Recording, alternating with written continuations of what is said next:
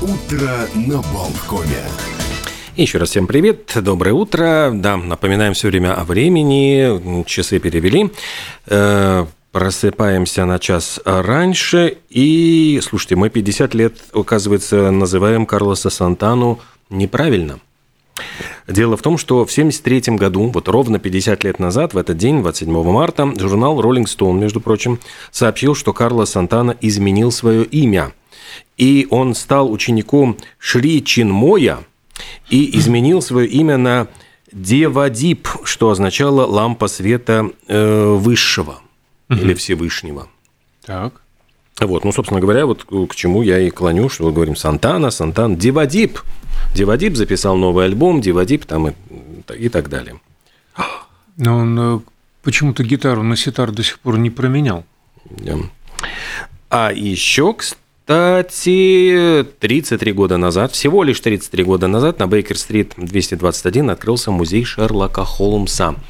И... Да, первый в мире. Да, первый в мире, но и самое это забавное, что э, сам Артур Конан Дойль э, так вот описывал Бейкер-стрит э, по книжкам, потому что особенно в Лондоне он не жил, и на Бейкер-стрит даже он там говорил, я никогда не бывал, хотя на самом деле, конечно, прогуливался, но Лондон он знал достаточно плохо, потому что он всего лишь несколько лет жил в Лондоне, а в основном жил в других городах Англии. Вот. Ну и если там покончить, чтобы с датами календаря, э, в 1987 году, 1987 году группа YouTube э, повторила трюк Битлз, э, когда вот Битлз выступали вот на крыше mm-hmm. Apple, они выступили на крыше магазина в центре Лос-Анджелеса, снимали клип на песню Where the Strips Have No Name. И тысячи буквально зрителей, естественно, внизу собрались послушать на халяву Юту. Остановилось движение транспорта, и в итоге приехала полиция, остановила съемки клипа и сказала, простите, но тут все-таки движение, давайте не будем мешать. Но клип, я понимаю, снять успели. Ну и сегодня э, все прогрессивное человечество отмечает юбилей – Квентина Тарантино. 60 лет исполнилось Квентину Тарантино и Тарантину Тарантине, э, который, в общем-то, начинал с того, что работал в видеопрокате, огромнейшее количество фильмов пересмотрел, вот все его кинематографическое образование, это был видеопрокат, он не получил специального, нигде не учился, тем не менее, всему, что вот он научился, это были идеи, которые вот он подхватил с э, фильмов, Настоящая э, фами- фамилия, точнее, вот как раз таки фамилия отчима его была э, такая «Заступил». А его мать просто э, развелась практически, она сошлась вот с музыкантом Тони Тарантино и родила сына в 16 лет, а затем э, вышла замуж вторично, и от фамилии отчима э, Квентин отказался, потому что ну, его дразнили в школе, ему больше все-таки нравилась оригинальная фамилия его настоящего отца Тарантино. Собственно, его сценарии сначала отвергались, ведь, кстати, фильм, который он, первый фильм «Резервер Док», ну, который по-разному называли – «Бешеные псы», «Псы с водокачки». Э, там само название, вот он, собирая деньги на фильм, объяснял инвесторам, что это якобы выражение из французских фильмов, так гангстеры называют доносчиков и стукачей. А на самом деле это была неправда, и до сих пор никто не знает, э, что означает название «Резервер Док», «Докс». А якобы Э, есть легенда, что он порекомендовал клиенту фильм Луи Маля «До свидания, дети», «Revoir le enfants», а тот услышал «Резервер Dogs». В общем, якобы вот это позабавило Тарантино, ему понравилось название, и он решил таким образом написать. Откуда денежки он взял? Он написал сценарий э, «True Romance», это был фильм, который потом поставил э, Тони Скотт, по-моему.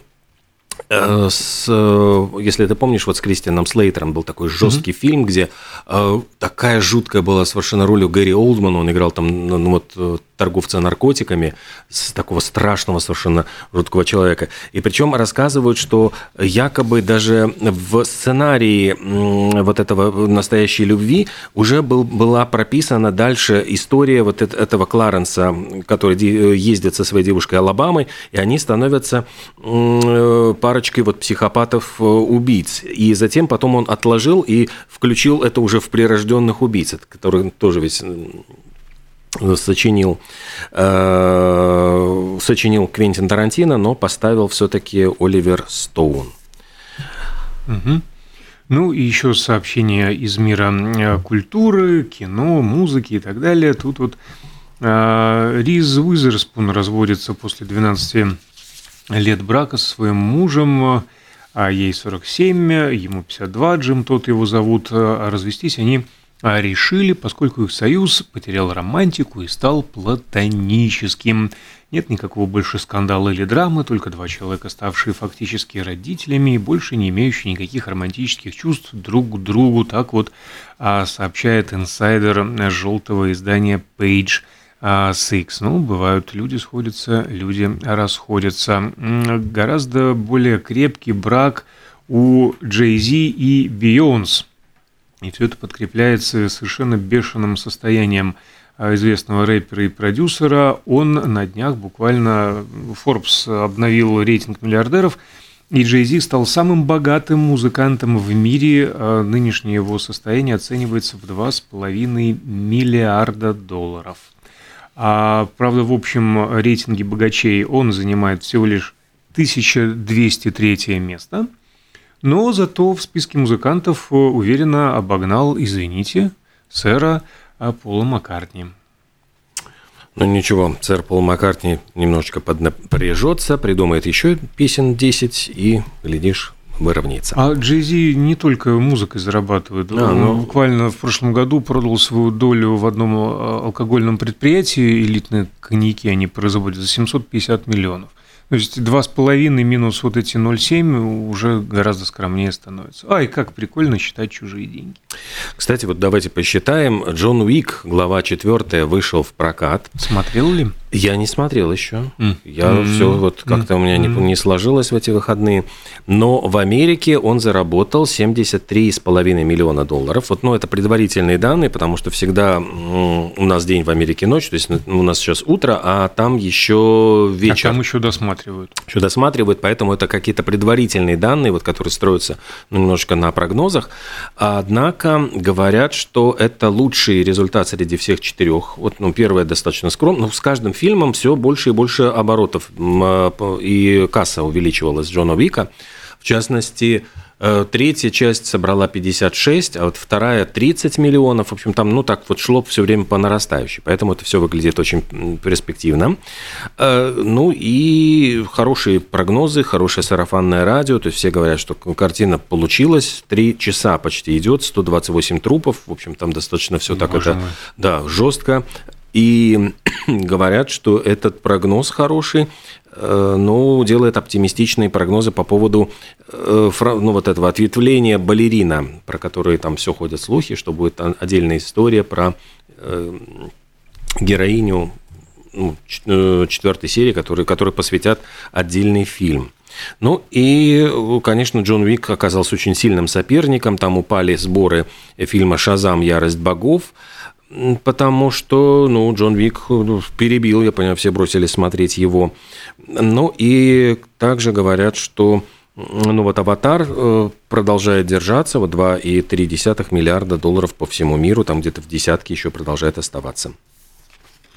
Ну, а тем временем э, Джон, Джордж, извините, Лукас открывает свой гигантский музей – а название ему будет «Музей нарративного искусства». Проект был задуман еще в 2014 году. И ну, это состоится э, событие пахальное не завтра и даже не послезавтра, а в 2025. А коллекция отразит многолетнюю любовь Лукаса к визуальным формам искусства. И они со своей супругой Мелоди Хобсон вложили в строительство музея его наполнение миллиард долларов – Пять этажей, 30 тысяч квадратных метров, коллекции 100 тысяч предметов, в том числе скульптур, муралов, фотографий комиксов, книжных и журнальных иллюстраций. И среди э, экспонатов будут работы Фриды Кало, Джейкоба Лоуренса, Роберта Крамба и прочих не столь известных э, артистов. А, между тем, э, хорошие новости, вот я буквально на Variety подсмотрел, восстановление Джереми Реннера, вот, который пострадал во время снегоуборочной машины, идет достаточно быстрыми темпами, и он опубликовал в своем инстаграме видео, в котором он ходит по беговой дорожке, но там э, беговая дорожка какая-то очень хитрая, это антигравитационная, то есть он выполняет все движения при ходьбе, а вот эта антигравитационная беговая дорожка э, как бы компенсирует вес его тела, пока восстанавливаются его ноги, чтобы не были, ну вот не было ну, не знаю, это вот не, не давило mm-hmm. на ноги. И, ну, я напомню, что его, когда госпитализировали, ведь очень все переживали, что вообще выживет или нет, потому что он там находился в критическом состоянии, потерял очень много ну, крови, сломал около 30 костей и говорит, что это будет еще срастаться. И ну, он как-то красиво написал, говорит, эти 30 э, сломанных костей будут срастаться и становиться сильнее, как любовь и связь с семьей и друзьями. Вот так он выразился. Ну и вот эти все фотографии и видео говорят о том, что все-таки процесс заживления будет происходить. А Дисней уже объявил, что новое шоу Реннера, очевидно, съемки были отсняты эти эпизоды ранее, о ремонте автомобилей начнет транслироваться со следующего месяца. Это будет такое, ну вот как бы развлекательное шоу, где э, Реннер путешествует по миру, э, чинит автомобили, переоборудует их и э, рассказывает об этих машинах. То есть он говорит, что я очень увлекаюсь автомобилями, ну и вот решил, что, может быть, э, я могу рассказать вот об этой страсти, об этом увлечении, это будет кому-то еще интересно. Эти эпизоды, э, ну, совсем скоро, 12 апреля, говорят, выйдут на Disney+.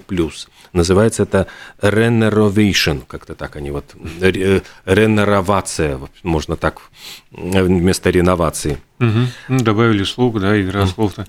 А, интересно. Э, шоу было устроено не таким известным человеком э, всемирно, как только что озвученные имена, а скромный ефрейтор Бауржан Абдыкаим из Алматы э, в честь праздника Навруз на соревнованиях в Алмате побил свой собственный рекорд. Он взвалил на плечи барана весом 50 килограммов – и э, начал его тягать в воздух и обратно на плечи. Ну, то есть отжал он этого самого барана 2050 раз. А более чем на четверть, улучшив свой прошлогодний рекорд, когда ему удалось поднять барана более 1600 раз. А вообще Абдыкаим восьмой э, год подряд устраивает подобные шоу и постоянно сам себя в них и побеждает. Но э, сейчас, когда он э, немножко отдохнет 7 мая, а э, в Казахстане это День защитника Отечества у них отмечается, он собирается совершить забег а, из Алматы в родной город Тарас. Расстояние между городами почти 500 километров. Э, ну, вот ты знаешь, э, перевод часов на, вот, на летнее время сейчас привел к каким-то совершенно жутким путаницам, и в частности в Ливане. Ну, или ты расскажешь? Нет, нет, нет. Нет, нет просто нет. Ну, в Ливане там вот решение ливанского правительства, вот буквально в последнюю минуту, было принято отложить переход на летнее время на месяц для того, чтобы, значит, ну как-то вот э, с, с священным для мусульман месяцем Рамадан э, э, закончился пост на час раньше. Какая-то такая была логика. А между тем, одни учреждения перешли уже на летнее время, другие, значит, не перешли. И в результате э, сейчас в Ливане происходит жуткая путаница, потому что э, там еще и разные часовые пояса в стране, хотя у нее буквально там всего лишь ширина вот 88 километров, а между тем вот там проходит какой-то, ну, я понимаю, временной пояс. И ряд, вот э, я понимаю, там есть христианские, мусульманские организации, политики, институты, и э, в результате этого сейчас возникла в Ливане жуткая путаница, и вот разбираются, переходить, так перешли мы на летнее время или на, не перешли. На самом деле все очень просто, никакой путаницы бы не было, если бы э, граждане Ливана выполнили распоряжение правительства. Потому что, да, обычно а, в Ливане, как и в большинстве европейских стран, на один час вперед э, переводятся стрелки в последнее воскресенье марта. То есть вот вчера. А в четверг, 23 числа, исполняющий обязанности премьер-министра Наджиб Микати отложил это на месяц, до 21 апреля. Совершенно верно, по причине Рамадана. Мол, не надо путать одно с другим. А, закончим э, одно, пост, начнем да, другое. и переведем часы. В итоге госучреждения э, перевели, а многие частные, там телеканалы, школы, предприятия нет. Вот и все. Хотя централизованно сказали, ребята, не переводим. А, ну тогда наоборот, получается, государственные должны были не переводить. А ну вот странная сейчас... ситуация, да. Вышел начальник, сказал, ребята, делаем так-то. Ну, казалось бы, хорошо, и выполняешь. Нет, вот кто-то да, кто-то нет, поэтому совершенно искусственная путаница возникла, но в итоге а, это повод для шуток, что якобы кто-то живет по мусульманскому, а кто-то по христианскому времени в этой стране. Буквально через несколько минут о переводе стрелок и да, последствий. мы поговорим. Мы поговорим с Константином Ранксом. Вот, кстати, по поводу путаницы и кто в чем виноват и что делать, сейчас же Гвинет Пелтру э, судят ну, как э, судят, там э, ну, да. несколько лет назад э, против нее был подан иск, там 76-летний оптометрист на пенсии утверждает, что Гвинет Пелтру врезалась в него, катаясь на лыжах на элитном курорте Deer Valley Resort. Ну и вот якобы, значит, он упал, переломал руки-ноги, в общем, очень сильно пострадал из-за этого, получил и моральные страдания, которые он сначала э, оценил в 3 миллиона долларов, но затем иск его был сокращен до 300 тысяч, потому что судья постановил, что там, дескать, какие-то штрафные его всякие санкции за э, моральные страдания уже туда как бы, ну, much. Сама Гвинет Пелтро утверждает, что наоборот, пострадала она. Говорит, что каталась на лыжах, и вдруг, в общем, между ее, простите, ногами, говорит, в какой-то оказался мужчина. Вот сзади, ну вот подъехал и вот буквально поднырнул у нее между ног, раздвинув ее лыжи. Говорит, что я сначала подумала, что это сексуальное нападение, ну вот прямо вот так она и выразилась, говорит, поскольку этот Сандерсон издавал очень странные хрюкающие звуки – Эм, это беда какая-то. В общем, говорит, мой мозг пытался осмыслить э, происходящее, думал, что неужели это розыгрыш, что за извращенец, дескать, тут катается. И я была очень рассержена и крикнула ему, что ты прямо меня толкнул в спину. Ну и теперь вот Сандерсон говорит, что я получил сотрясение мозга, сломал четыре ребра, получил черепно-мозговую травму, а на это, в общем, Пелтру подала встречный иск на символический 1 доллар. Ну и э, пока вот разбираются, потому что по закону штата Юта право проезда имеет тот лыжник, который находится ниже по склону. И вот и Пелтру, и Сандерсон утверждают, что как раз они были ниже, ну и сейчас пытаются разобраться в этой ситуации, кто виноват и что делать. А остается буквально пара секунд до паузы. Кто виноват и что делать? Здесь совершенно случайно и неожиданно может быть отправлено на до или перерасследование якобы самоубийства Курта Кобейна.